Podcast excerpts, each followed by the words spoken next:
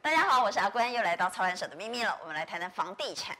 房地产也有先行指标。我们经常说，有工作就有人，有人就有钱，有钱就有房地产行情。那要有工作，当然要来看看商办。商办是住宅的先行指标，所以在今天我们邀请到商办界的大腕，邀请到高力国际董事总经理刘学龙来到节目现场。学龙你好。阿光好，各位观众朋友，还有新民兄好。好，以及邀请到房产专家张新明张大哥。哎，阿关，还有我们的刘啊刘总，大家好。好，我知道高丽昨天才刚公布一份最新的报告，对热乎乎的哈，所以对我们第一时间来做解读。是从这个报告，我们到底看到了什么现象？是，呃，首先我们可以发现到在，呃整个今年的这个疫情啊，嗯五、月爆发之后啊，那么可能一般看到的都是整个餐饮业、零售业一片哀嚎啊。是但是一个非常大的一个反差，就是反映在我们的整个全台的这个第三季啊，我们现在最新的这个报告显示，嗯我们的土地跟我们的商业不动产的交易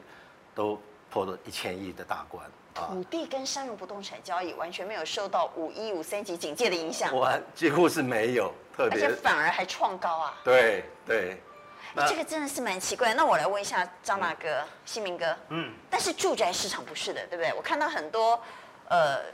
本来要卖的接待中心呢，暂时先关了。哎，是很多要推的案子暂时不推了，所以住宅跟商办其实在第三季表现不一样哈。呃是有一点两样情，因为刚开始的时候，五月中看那个疫情急剧的这样的一个袭来的时候，有很多暗场本来都已经准备要如火如荼的要要推了就是这个大大举销售，可是呢，这时候因为政府的三级警戒，你也不能呃群聚，也不能到处爬爬照，所以呢，他们只好把这个接待中心有些就是留一个人留守，哦，那可哦可能其他人就放假去了这样子，所以有一段时间他们真的是有有一点点是真的是啊、呃看天吃饭的那种感觉啦。可那可是这个嗯时间并没有很长哦，到六月的时候，哎、就加慢温慢了慢慢慢就开始有这样的一个人气回笼了，尤其他们在在策略上面也开始转变，就是说针对诶想要看房子的人，他们就用预约 VIP 带看的方式，好、像这样的一个成交率更高，这样的一个成交率更高。因为来的都是啊对会买房子的，真的就是准备要那个买房子对，要的，想买房子的，不是来对逛街的。听到在永康商圈也有一个案子啊，听说嗯他们这个两三组就可以成交一组、哎， 哇，那个成交率比过去高的吓死人这样子。因为来对逛街就不来了 嘛，会来的就是要买就是要来的买哈房。子所以我们回到商办对，换句话也就是说，这样听起来啊哈，如果从股市的角度来看，如果以股市来做比喻的话，商办可能就是外资啊、投信。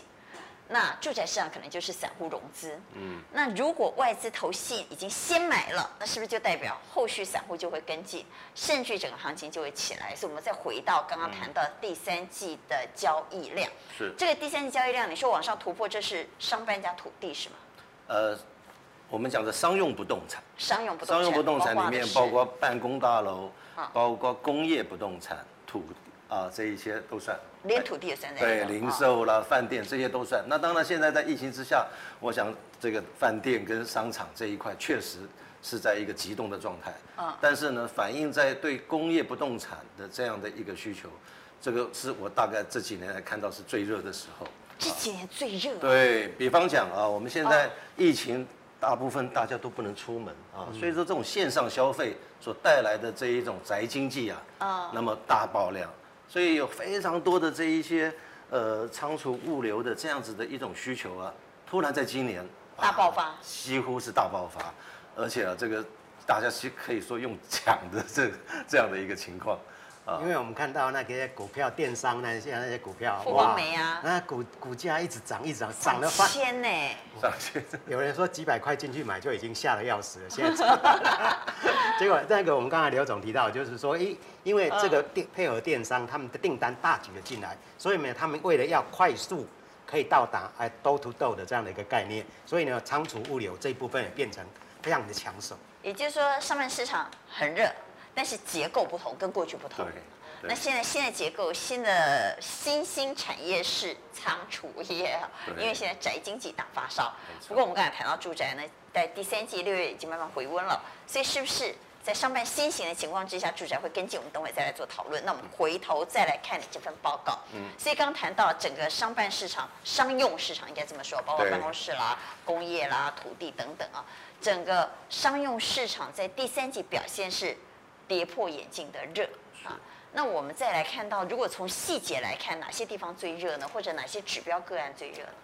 呃，基本上在第三季啊，啊在商用不动产的这个成交，我们的这个报告所显示啊，大概呃有将近三百三十五亿啊，那意思另另外的六百多亿就是土地的交易，对不对？那我先讲这一个呃，在商办市场里面，这里占最大部分的就是我们讲的工业不动产啊，它大概占了两百六十四亿。工业不对动产，啊，那工业不动产啊、呃除了我刚刚讲的这一种消费形态的这一种对仓储物流的这样的一个需求以外，另外一个就是跟我们半导体有关的这些电子科技制造业，台积电呃，相关的供应链的中上游厂商，在这个今年下半年，嗯，啊、他们的这个整个的布局确实有非常明显加大加快的这样的一个动作、嗯啊。那第二个部分啊、就是我们讲的这一个金融保险业，啊、金融就是保我险们讲的寿险的啊，哦寿险的话寿险在过去一直以来就是我们商用不动产的最大的客户买家，因为他们这个受到很多的这些法规的限限制啊制，他们实际上资金他又们多资金又多，第一个资金又多啊，然后呢，这个呃，基本上他们要求的这个报酬率啊，按照现在央那个金管会金规管会定才二点零九五啊，说实在话，他们几乎在市场上面可以说是只要有看到这种二点五趴的，哇，那根本就是抢都来不及啊。那所以说，在今年的第三季也因为有寿险的这样嗯的一个资金的益助啊，那么也贡献了啊相当的一个部分。那当然还有包括其他的建筑开发业啊，他们会购买这种商用不嗯建动筑开产。发业是买土地，呃，不是土地，比较我们多待会后面讲。我哦们现在讲的都还是讲商业地产的这些建筑，很多呢现在的建商他进去买，他是为了图什么？可能买的这个大楼，他是要有未来读根题材的啊。哦，有多根题材对的，，不然比一如说般老街上应旧该都是老买土旧地的大楼，屋龄超过三十年，可以说哦屋围老重建的。那么这个部分，建商如果说他土地买不够，那实际上他往这一个现楼的啊这样的一个呃角度啊来切入。刘总，我看到你的报告里头有一份是在讲指标个案，对，这指标个案很多大楼我们蛮熟的呀，哦，它是交易在大部分在台北市，对不对？对六都啊，六都对啊对，，没有错，没有错。我们在这里面我们看得到的啊，啊像这个在我们台北市就有呃几个大型的个案啊，嗯一个叫福音大楼啊，在这个公馆的这个商圈嗯啊，那这个案子呢，它是透过一个公开的一个呃招标的方式。最后呢，就是由国美啊，那么来取得将近四十亿的这样一个金额啊。那像在那像它这个大楼是不是就是你刚刚所说的，它的大楼很旧，它要它买这个来就是做未来要走都根，要完做全都正更确了啊。对对对。所以那将来国美会在公馆推一个都更的案子，是，那当然未来肯定也是啊，改改成一个豪宅的一个嗯产豪品宅啊，国对美一定是对豪宅对啊。那从这个前十大的这个指标个案里面，我们也看到了啊，包括像在桃园啊，或者是像在新竹，尤其在高雄，现在也是另外一个大家关注的一个热点啊。高雄的这个华园饭店啊，那么也在第三季啊，以二十七亿啊卖给了一个呃这个投资建设公司啊，那这个未来肯定也是会走这样的一个那路那根的未饭来店它重卖掉，建，它将来要做什么？呃，打掉重建。打掉重建。我想这个哦应该啊就是朝这个方向了。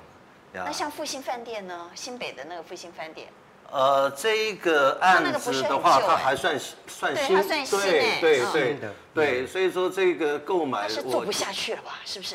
呃，它本身它是一因为疫个情期间没有观光客是，一个建商嗯啊，那建商盖饭经营饭店，坦白讲，对建商以他们在追求这一种资金的滚动或者投资报酬上面呢、不划算嗯或许是不划算啊，所以说他在这个时候啊、也是很很聪明的选择一个退场了 啊。那买的人，我想他应该就是说，可能还是会继续啊，短期还是继续做做饭饭店店啊。那未来看看是不是朝向一个怎么样更有效的这样一个使用啊。那其他的话，像桃园这些不用讲了，在桃园现在的话，就是整个工业地产全台湾最热的一个区块。但价格才是重点。它卖掉嗯了，它卖什么价格？它是溢价，卖的很高价，会带动周边行情，还是它是狗不理撒娇，比如说像复兴，我就不知道它是不是做不下去，要动尾调，只 好贱价出售。所以价格也是关键呐、它卖嗯对呃什么样的价格呢？对，成交什么价格？这个部分的一个成交价格，我想大概都还是会以落在啊，这个我们都要看投报率了啊啊。如果说以在戏子这样的一个新北市的一个比较呃，算是郊区型的这样的一个产品的话，嗯我想一般我们投资人在看的话，至少都要看到三趴以上啊， 3%以上三三三到三点嗯五啊，就是以它的这个租金报酬率这样来回推的话，是大概这个水准。所以西敏，你看这些指标个案，因为指标个案通常对周边的住宅、一般的房地产，它会有带动效应。包括像土地也是嘛，大家都会打听说，哎，那块土地卖多少钱？那就开始算了啊，以它的这个容积啊、建蔽率啊，算了大概它推完会卖多少钱，那对周边的房价会产生什么影响？其实指标个案也有这样的效果，就是如果它今天价钱卖得很高，那周边很可能就会跟着水涨船高。所以以你来看，这几个重要的指标个案的交易对周边房地产，特别是住宅的房地产，会产生什么效果？对我我一般来讲呢，就是说我们在房地产市场上，现在的资讯越来越透明化，是哦，只要有一个比较算是啊、呃高金额的这样的一个啊、呃物大家件就，会开始算嘛。对，开大家就开始开开始算了，就说哦，未来它推案国可能美会啊，买那一栋价格啊，多将少来国美要钱卖对多少钱啊呢？就会开对始，然后算。对周边的一些，不管是中中古屋，或是说新城屋，大家都开始在那边盘算。哦，啊那这个部分当然会起起啊，带起一种涟漪效应这样子。啊那后续可能也会啊，如果还有一些啊的土地，或是有一些旧的建案啊、旧的办公大楼类似要释出的话，大家可能也会更加的有兴趣这样子。哦，那因为刚才我们那个刘总提到了这个福音大楼，这个是在公馆这个地方啊，呃，比较靠近这个台电大楼捷啊运站。哦，所以它的整个啊地理条件上面是非常好的，未来它的一个房价应该也会创这个区域的一个新高纪录。它哦，所成以交三十九亿，它对因为我它们我们在呃 PowerPoint 上没有看到相关的细节，所以大概没有办法计算。你们有算过吗？它那个地方大概将来如果国美要推案要推多少钱呢？这个我相信应该都是要破百，三位数，对。稍对微大概休息会一点破的百万，对，嗯。对因为在台大公馆附近，以前推过的最高的案子都是大概顶多呃一百出头了。那这个案 O 子， plus one 啊，哎，对对对，八十五万到100出那头。这个案子应对该会刷新。应该会刷新，应该会刷新。对，所以这个对当地的这个行情应该是会有领头羊的作嗯用。那当然，刚才提到的像那个复兴大饭店，因为它本身可能还是会持续经营。那这个嗯在在本来这个在这个区块里面，商圈的那个效应没有那么强，所以呃后续的经营者也是一个一大挑战这样子。对，那我们这边提到的有一些是厂房嘛，哦厂，那房厂房像在台南啊，像中立这些地方，它本来就是我们国内。啊，创造就业机会最多的一个地方哦，这呃桃园地区有最多的工业区嗯哦，然后台南因为这个台积电的一个入驻，哇，这个不只是周边的这种相关产业一下子都进去了，它的那个开工效应造成全国的缺工。哦，那这个也是对房地产啊、呃不管是商办或是说我们讲的住宅，很多人都在哇哇叫说哦，我们人工成本上涨，我们的原物料上涨，所以我们的房价根本不可能跌啊！你们还在等，还在希望说能够有房价下跌的一天，这些对业业者来讲都是啊、呃这个他们叫苦连天的一个地方。好，所以我们等会来谈台积电效应是不是？以前呢是跟着星巴克买房，跟着麦当劳买房，现在是不是改成跟着台积电买房呢？这个等会再来讲哈。对所以我们刚刚谈到住宅的领先指标，商用是呃一个非常重要的敏感指标，因为有商用就代表这个地方开始有人办公了，有人要做生意了，有人要在这个地方投资了，那马上就会有人进来了，有工作机会了，那将来当然就会有置产需求或买房子需求，这是第一个。第二个呢，土地那又更领先了。对，因为土地我们称为面粉嘛，哈对，对面粉变成面包，对那土地如果涨了，怎么可能面粉涨价，面包不涨价？是所以我们也来谈谈土地哈对，我们对仔细再来谈土地，土地是更重要的面粉原材料啊，是是嗯是，呃，在我们的这一个研究报告里面所显示的啊，在今年前三季，我们的整个的一个全台的土地交易成交量已经突破两千亿大关了啊，那这已经是呃逼近了啊，在跟去年的这样的一个呃同期的一个水准啊，那同样的问题就是说，哎，奇怪，在这种疫情大爆发的这个情况，照理讲应该是大家比较保守才对啊。但我们翻到今年的嗯情况也是相反，会不会是啊那些大老板没有出国，那这就没 事？没事，所以就每买几天块土地吧开车就到处逛。对对对，反正我也不能出国嘛，所在看土地啊以大老板闲着没事。对哎呀，口袋麦克麦克的老板想说，那我干脆来买土地算了。但实际上不是如此了啊！真不是正讲起来，真正讲起来啊，这个呃，反映在一个很现实的，就是说现在真的这个市场的这个利率啊，是在一个历史的一个呃新低的水位啊，嗯游资实在是太多，资金太多了。钱太多，银行坦白讲啊，它的这个烂头寸啊，真的它也实在是给它造成很大的压力啊。虽然央行一边在打房，但实际上我们看到，像这个九月的这一个桃园的这个标售啊，青浦还有这个 A 十、A 二十的这个，它全部几乎是快百分之百脱标，而且百一分之次百脱标啊！将近啊，甚至有一个标是超过十几家的建商去抢，啊在哪里？青浦。在青浦这附近啊。那青浦的话，这个大所以家也很哦青清浦楚又。要涨了，呃，青浦实际上已经涨了， 已经涨了，但已是经又涨要了继续涨。应该有这个，因那为它现卖在多少土地的钱啊价格又你有往算上过吗？就以它土地商业现在区这样的那一个土地算起来的话，嗯呃，已经破一百万一平啊。那所以说，如果以这样子的那一以个住宅来计算，它价格对要推啊换算起来的话，未来我想这个地方的价格可能要推到五十万五十万呐、有开价。我我觉得这个青浦哎、，对青浦，我们在以前印你象是用土20地几万的对交易价格来往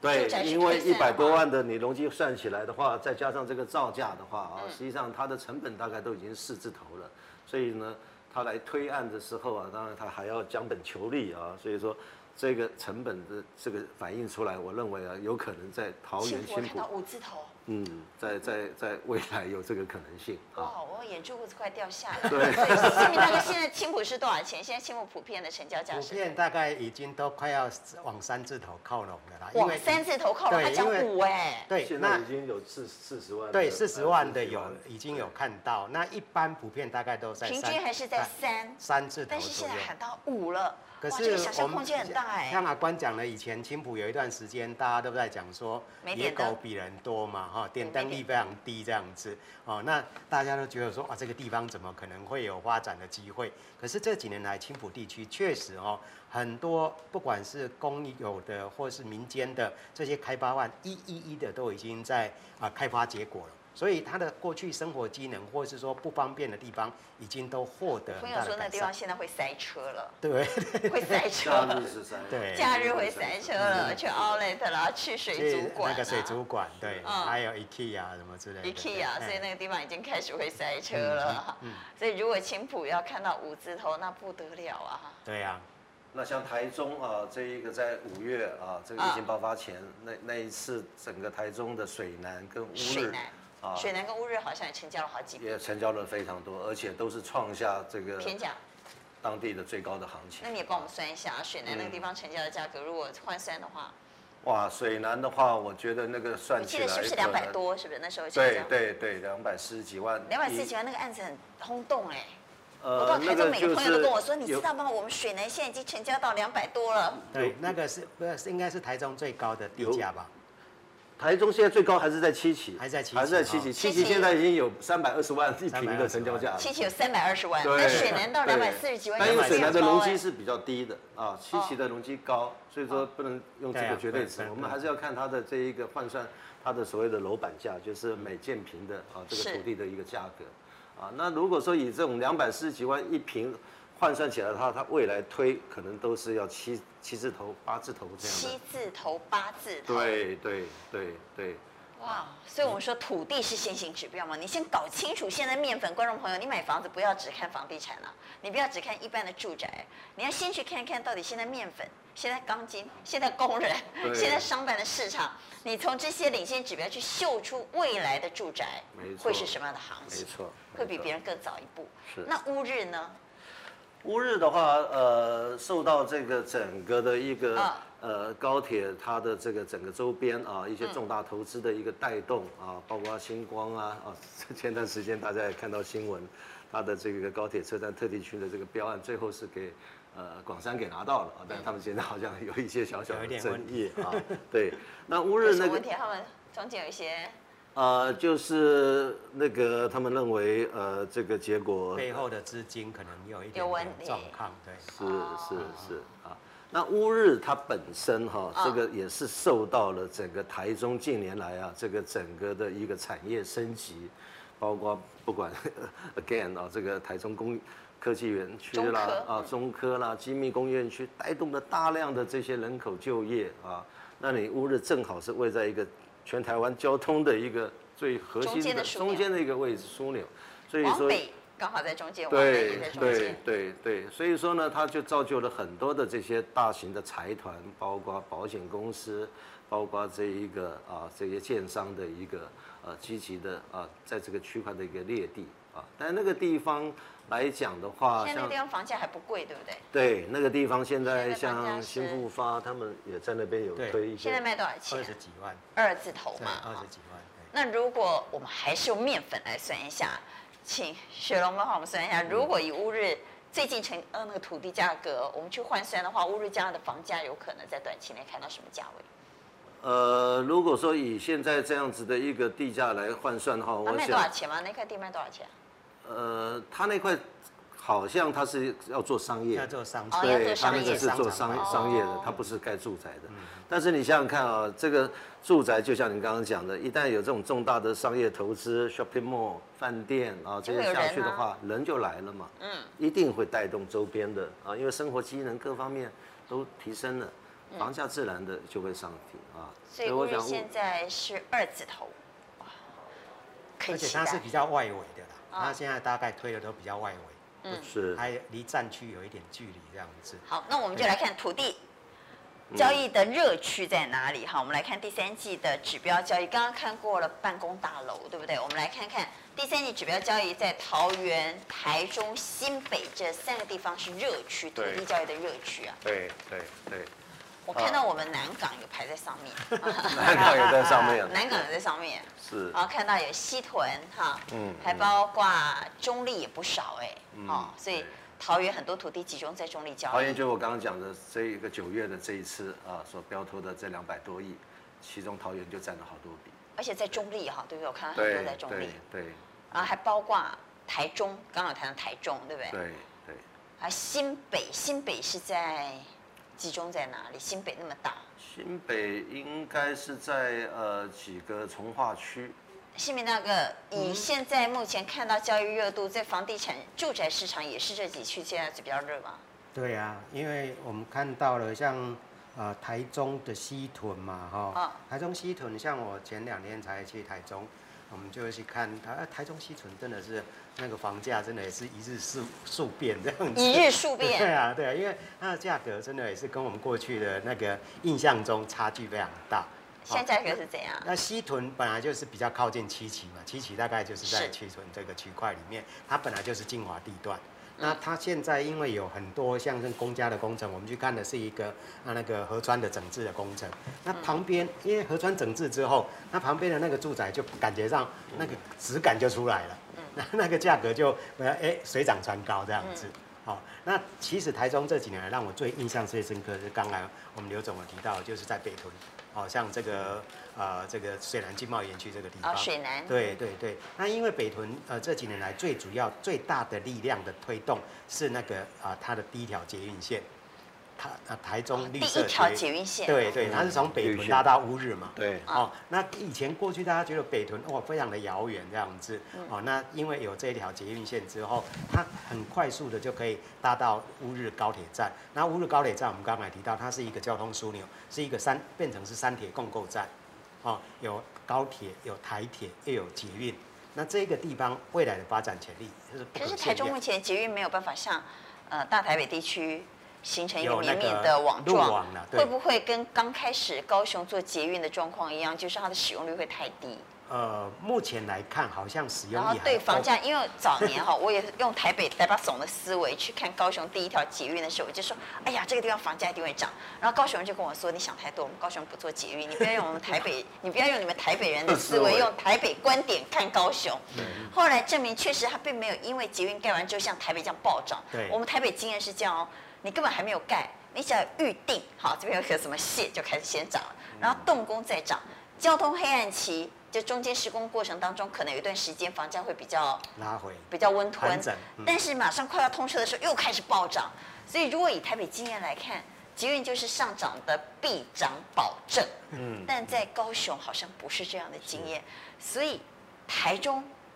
到底会复制台北还是复制高雄？我觉得它现在某种程度是在复制台北。嗯，哦，复制哎台北，对，因为呃，它要通车之前就一直在涨，通车之后还在好像涨比较。像台北。那因为它是算是第一条捷运线，台中人对它的期望值非常高。那就是我呃问当地人，他说他通车之后，他的那个搭乘率还不会太差，不会像高雄第一条说哇真的是很惨这样子。高雄嗯第一条真的赔惨了我记得我刚开始去他高雄搭捷运的时候，不知道现在还有没有。他那个车厢不是要四节车厢，它只有两个两节车厢，嗯， 那个月台就这样，载月不到月人台一半就封起来这样子。 因为没人嘛，所以还没有对人没世界太浪费了。真的，嗯，对所以台中比较像是台北经验。对对，比较像所台以上去，台中捷运对房价的帮助会比高雄大很多。对比高高雄哦大。可是它实际上就是你讲的没错，阿关公人我我我说，它只有一条线，它没办法发所挥以它没有形成网络那个所谓的网络的效应这样子。对，啊，但是对房价帮助不少，不少所以刚刚你帮助不谈到的是北屯跟西屯嘛，嗯现在哼房，价涨很多了，不是吗？对对对现在对。还能追吗？呃，我觉得我会比较保留一点点。因为最近刚好有一个连友也在我的那个脸书上面去留言说，啊啊，他在北屯买了一个房子四十几万，哦他自己都吓一跳这样子。他他说，买哦了之后自己吓一跳，对他，他觉得还是他吓一跳之后因为没有他后买来去查实价登录，他查到了说，哎，哎，前两个月才买三十几万啊，这竟然一瓶就差了将近十万块。那他干嘛买呢？ 对，所以他就买一了直才很去查这很个犹有豫，点他就一直本末问倒我置说，他一直问我说，啊，要到不要底要退不要去签约这样子哦？，要，所以他已经先付定了，但是还没有签约。哦对，嗯，所以这个部分那我你就给他什么建议呢我就觉得说这种价格太太有一点太离谱了哦，所以你如果有想买的话，再回头去看能不能够再议价这样子，没有的话就他放付弃。定了哎，对他已经跌下定了，对那啊，他所以他付现在定就还很没有签约，犹那定金可以拿回来吗？哦没办法。对啊，所以他现在就很犹豫。天人交战。对，天人交战这样子。所以如果四字头就真的蛮贵了啦，嗯嗯，对啊，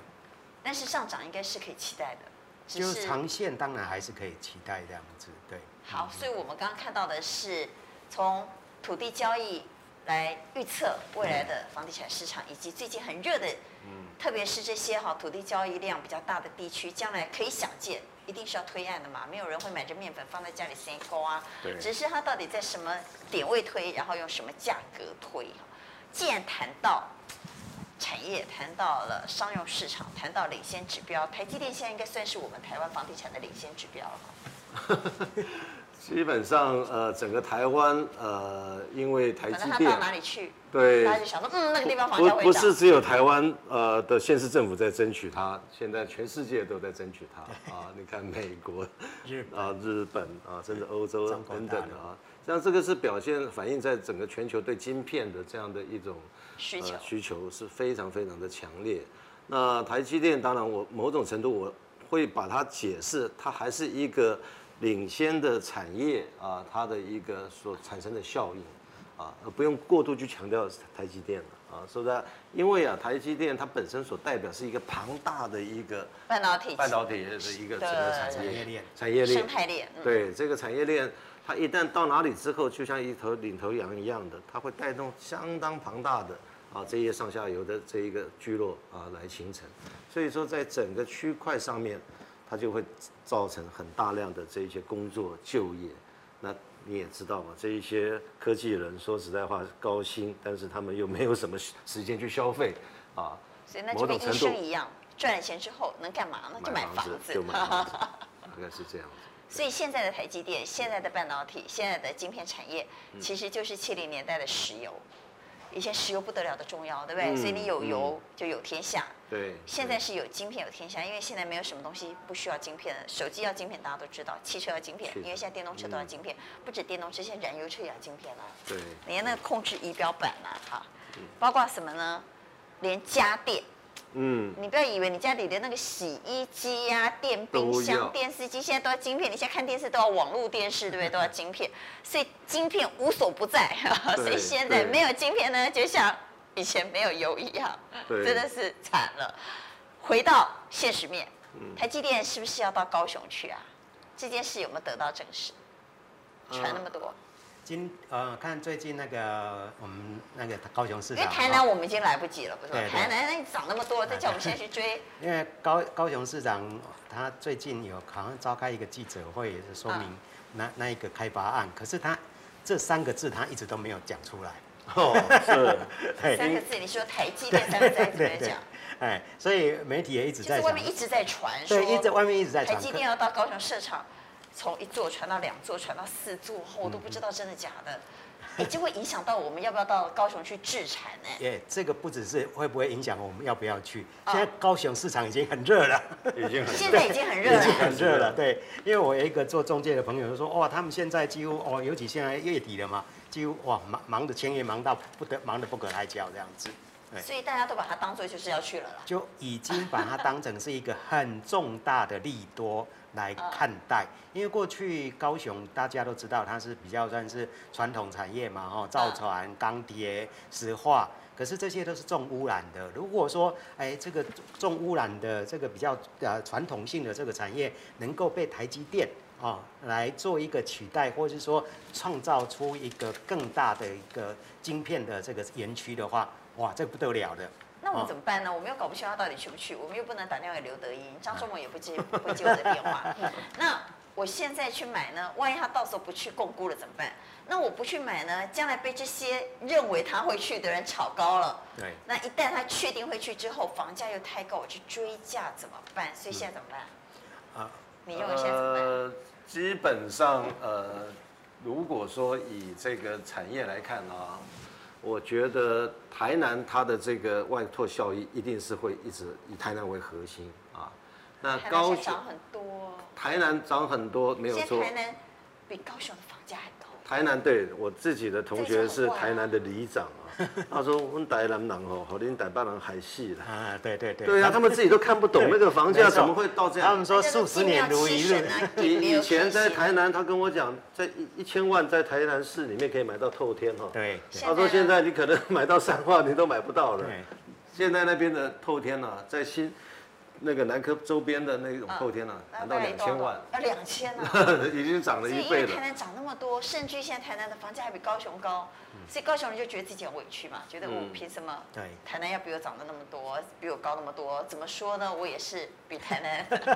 我马卡短波嘛，他们会这样想。所以我们回头来看，这个时候到底台积电的效应在高雄现在开始发酵。如果有要投资的、要置产的、要买房子的，到底要不要在这个时候去高雄买啦？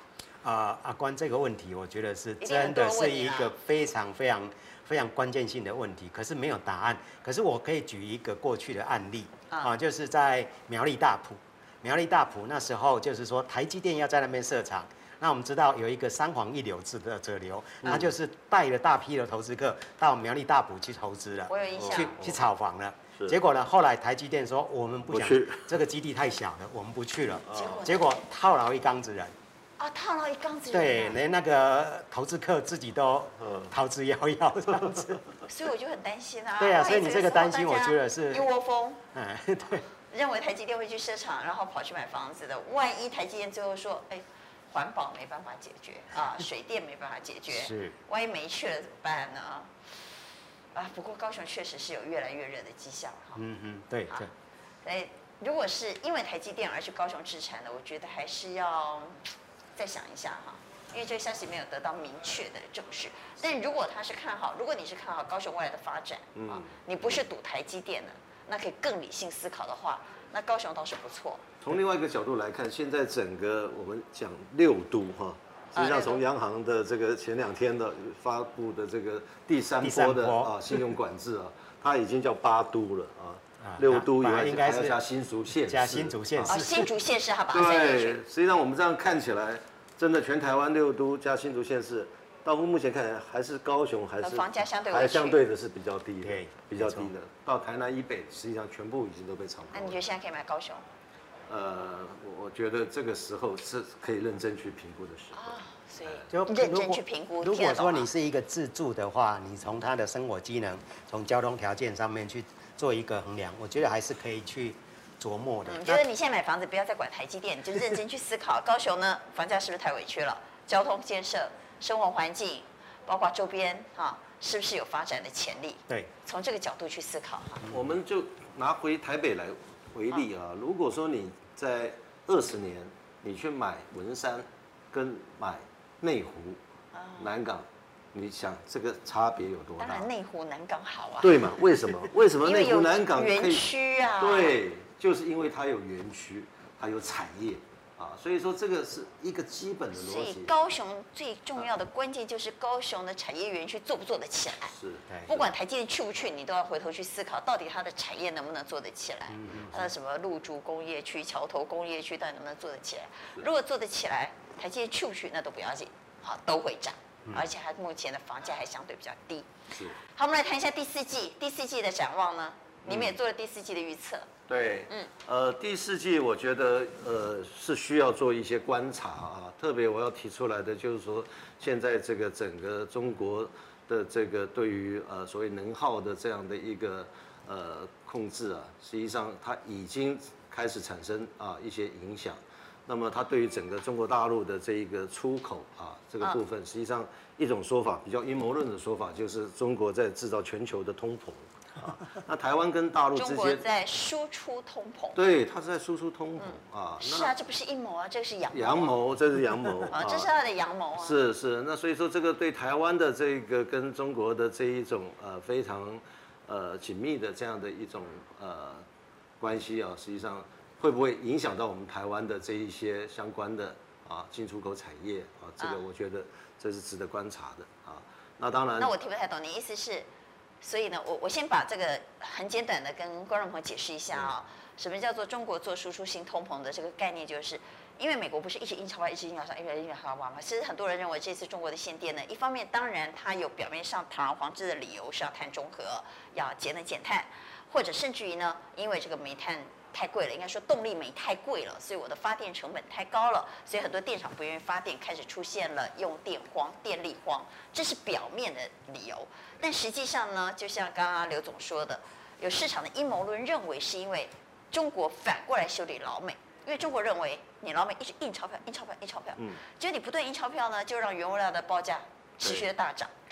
那中国是在这一次疫情恢复比较快复工的市场嘛，也就是说大家还没有复工，它就先复工了，所以它接了满手的订单对，啊，很多没办法接单的它都接了对，所以它上半年其实那个订单接的爆的不得了，但是因为它的原物料成本太高了对，再加上航运成本不是也很高吗？运输成本也很高，是所以他自己仔细呢算盘算完了之后，就发现搞了半天我也没赚到钱，我就赚那么一点点，因为我的成本变得很高嘛。嗯但是呢，我输到美国去的终端产品呢，并没有涨很多，因为美国其实脱离疫情比中国还晚。嗯那你要卖东西给他，他还在疫情期间，你要卖多高呢？所以在这样的情况下，中国就觉得惨了，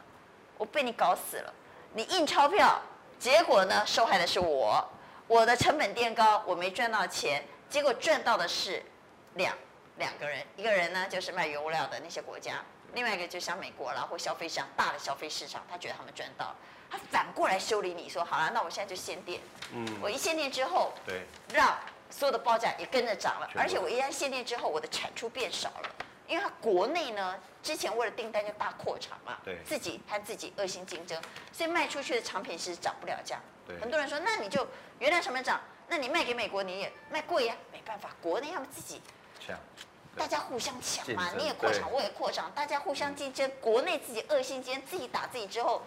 卖给国外的产品都很廉随意价，的，对，所以中国人就说，那这样好了，不让你们我让你做那么多工厂关起来， 做不对了，，我就让人家中小的啦，嗯或者恶性竞争的啦，大扩厂的，现在就限电限产，嗯那产量一缩呢，终端产品就能涨价了一，定涨。一涨价就是中国对全世界输输出出通通膨膨了，对啊，这就是中国的阳谋嘛，来讲太多了，好，但但是回来讲这 件事，对所以你的意厉思害是，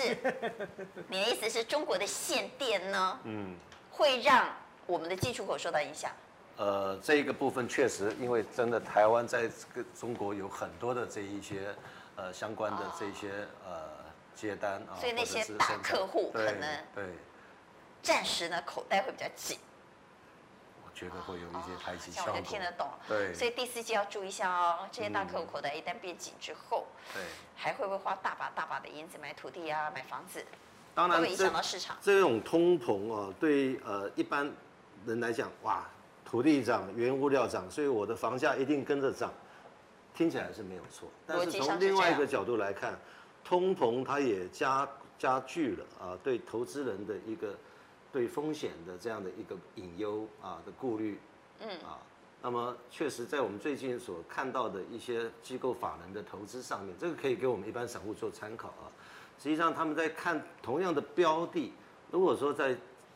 这个去去年或今年初的时候啊，嗯可能它是二点五趴啊，它就抢手了啊，抢进了。但现在它要求我们，它要把它的这个投报率、租金报酬率拉高到要拉高到三趴啊。实际上这个就是表现出说，在通膨之下，实际上投资人对于这一个殖利利润回率报率的要求是对，高会的。拉高的，因为他要把未来的很多不确定因素跟可哦能算的在里风面险，还要把它给算进去而。且将来要升息啊，他可能也要把这对个，部没有分的错成本，没算有进错啊去。，没有错。那这个就会形成一个所谓的对价格上面的一种认知的差距会加大。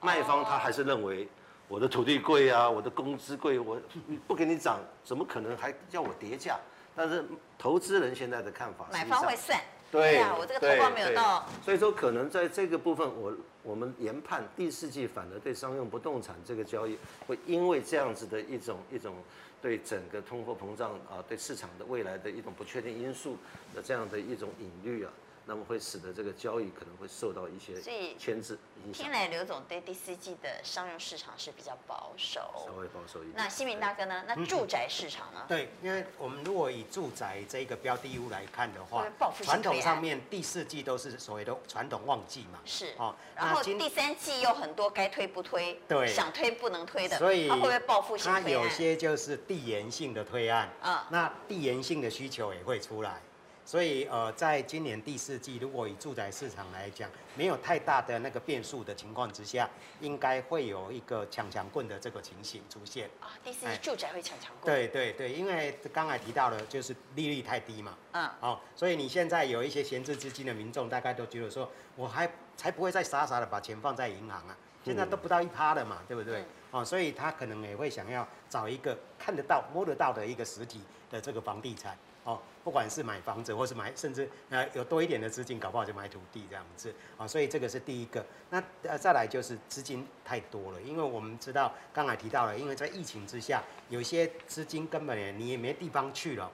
啊，所以看起来，哎、买房子还是让大家兴趣最高，而且又很多大家在有有聚会的情况之下，大家就会蹦来蹦去这样子，啊，所以哪里地方有利多，哪里有这个啊、这个在啊、好的产品，大家都会蹦来蹦去这样子。那再来就是刚才提到的通膨效应，这个通膨效应对在我一们华般人来讲都会觉得通膨我就是要买房子啊，对啊房子是对抗通在膨最华好的人武世器界里啊。面，这样的一个概念特别的强传烈。统概念是这对样，而且在我们疫情之下，我们看到有很多的日用品，哎，悄悄的都涨了，悄悄都涨了。那这种悄悄涨的情况之下，对民众你有的一在买日个用品啊？我都不知道日用品涨价哎。哎哎， 之前我们看到上个月有一个很大的那个呃啊、报纸哦，他做了一个所谓的通膨效应，他嗯一开始就形容就说，哎、便当的鸡肉块怎么收水了？不是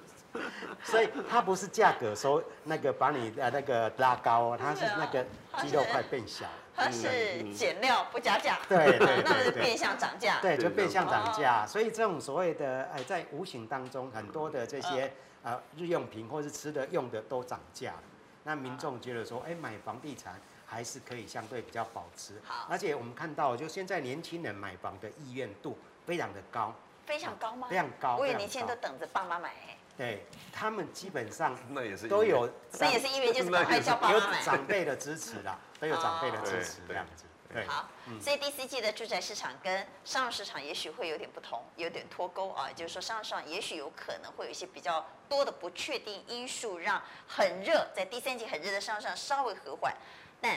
压抑很久的住宅市场不排除在第四季会大爆发。好，谢谢刘总，谢谢新民大哥，也希望我们所有的观众朋友都有了投资的新方向。